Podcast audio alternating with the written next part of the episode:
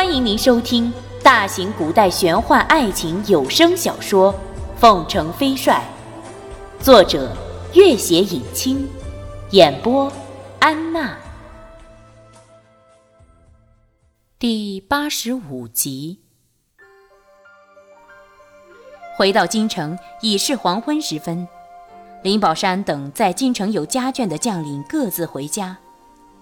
而张元、周以达等初次进京的一众将领，则一并前往朝廷指定的府邸。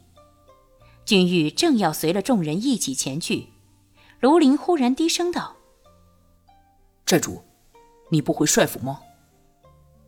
卢林、耿克等人私下里仍旧维持着在凤凰寨的称呼，一直叫君玉寨主的。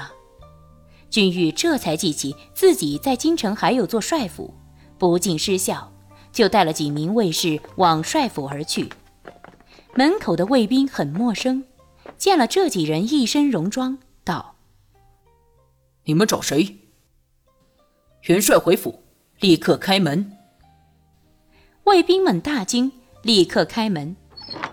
随后，一个十分夸张的声音娇嗲嗲的响起：“相公，你回来了。”俊玉吓了一跳，两名打扮的花枝招展的美女跑了过来，一左一右拉住了他。其中那圆脸的女子满面娇嗔地瞪着他。古人都知道糟糠之妻不下堂，你可好？富贵了居然把我们抛在脑后，莫非是空置了这帅府，要另攀千金小姐？俊玉忍不住笑了起来。哈哈哈，曼青、飞烟，你们怎么来了？这两个花枝招展的女子，竟然是赵曼青和莫飞烟。哼，只听新人笑，谁闻旧人哭。我们若不来，这帅府的女主人不知道是谁了。曼青很夸张的娇嗔，莫飞烟也是一脸娇羞抱怨的模样。君玉知这二人必有古怪，也乐得配合，左拥右抱将这二人揽了，十分暧昧的低了头。我在军中没有一天不想念二位的。闻声赶来的老管家立刻行礼，曼青完全是一副夫人派头的样子。你立刻叫厨房准备宴席，为元帅接风。管家见元帅揽了二位美女这般亲热模样，不禁暧昧的点了点头，一副了然的样子，心想：元帅在军中如此之久，当兵三年，母猪也看作貂蝉，何况是他这二位如此美丽的夫人，便知趣的立刻告退了。三人簇拥着来到卧室。莫非烟立刻关上了厚厚的房门。宽大的卧室，锦被红绣，完全是一派富丽堂皇、繁花似锦、温柔乡。君玉在军中多年，从未见过这等阵势。他见二人嬉笑不已，自己便在床上坐了。你二人有什么古怪？现在可以说了吧？赵曼青不再嬉皮笑脸的了，低声道。那群千金门的特务好生厉害，已悄悄到帅府探视过几次了。君玉点点头，嗯，他们早已离开了。他刚进帅府，就听得一阵细微的逃离的脚步声，想必正是千金门的特务。见他回来，赶紧离开了。你们怎么会来这里？较为沉静的莫非烟道。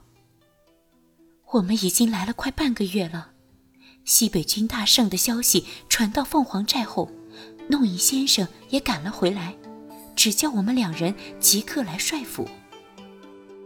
原来弄影公子设计的火炮刚刚成功，尚未送到军中，镇穆天儿已经远撤，他便立即回到寨中，吩咐赵曼青、莫非烟二人以君玉未婚妻的身份赶到帅府来。这二人来了帅府，自称是元帅未婚妻，而且持有军玉信物，加上赵曼青是何等伶俐之人，应对之间从容自如。管家哪里敢怠慢，立刻将二人请进府邸。赵曼青一入帅府，立刻拿出了夫人派头，收拾整理，短短日子便将这大院打理得井井有条。君玉大喜。此次进京，他最为担忧的尚不是监军的挟私报复，而是那道揭露自己身份的密折。如今有曼青、飞烟两夫人在此，正是最好的挡箭牌。莫非烟有点担忧的道。弄影先生安排我们如此，却又没有多讲明原因，莫非有人怀疑你的身份？赵曼青一向乐观，此时也有点害怕。公子，这行不行啊？君玉不希望他俩担忧，笑道：“ 如今会有两位夫人在，谁敢再怀疑我？”哈哈哈哈。二人见他不以为意的样子，都放心了不少。莫非烟又道：“对了，昨天你那朋友孟大人来过府邸，见了我们，似乎十分高兴的样子。”君玉暗思着，点了点头。第二天，金銮殿外，众臣等候早朝。孟元敬一见君玉，立刻喜不自禁地迎了上来，高声道。君元帅太不够意思了，帅府藏了如此两位美女，也不知会一声，几时请喝喜酒啊？君玉知他用意，拱手笑道：“快了，快了，到时怎么也少不了孟大人的那杯。”众官员立刻过来和君玉恭贺。人群中，君玉见到朱瑜那惊喜中又带了点揶揄的笑容，想起他在青海湖边碎玉的样子。也不便和他打招呼，就装作没看见的样子。金銮殿上，文武百官分立两旁，皇帝端坐龙椅，扫视众臣，目光落在那一身戎装的少年身上。自从那道密折之后，皇帝口中虽说并不疑心，但是心中的猜疑却日甚一日。西北军大捷后。他连下两道圣旨和一面金牌，催促军欲赴京，连自己都说不清楚，是不是因为希望尽快弄清楚他到底是男是女之故？尽管有监军的弹劾，但是在强烈怀疑君玉女子的身份下，那些所谓的功高震主和居功自傲，就再不成其猜忌的理由了。可是台下那神仙般的少年。却是如此英姿翩翩、儒雅温文，尽管一身戎装，那神情风度、举手抬足间的彬彬有礼，较之王孙公子也丝毫不差，又怎会为女子所办得来？皇帝定了定神，翻了翻手里的奏折，这奏折上，先锋突进是卢林、耿克、白如辉等之功，冲锋陷阵。斩敌马上是林宝山、周以达之功，而运筹帷幄、战略部署则是张元之功。最后粮草后勤是监军之功。这西北平定，莫非就没有军亲家自己的功劳？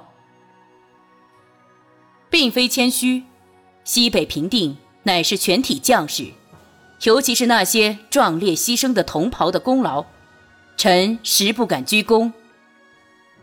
皇帝笑道：“哈哈哈哈哈！西北平定，君亲家自然是最大功臣。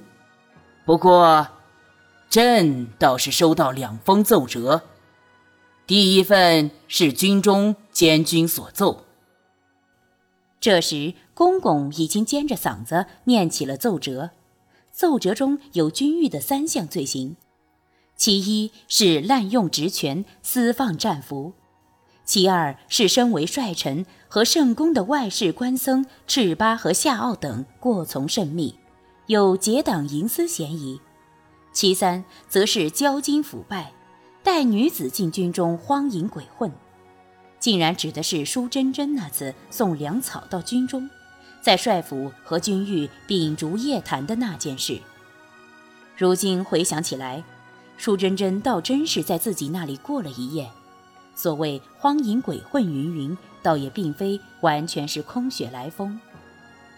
前两项弹劾都可大可小，第三项弹劾倒让君玉一阵窃喜，只是心中暗道一声惭愧。舒姐姐，这下可败坏了你的名声了。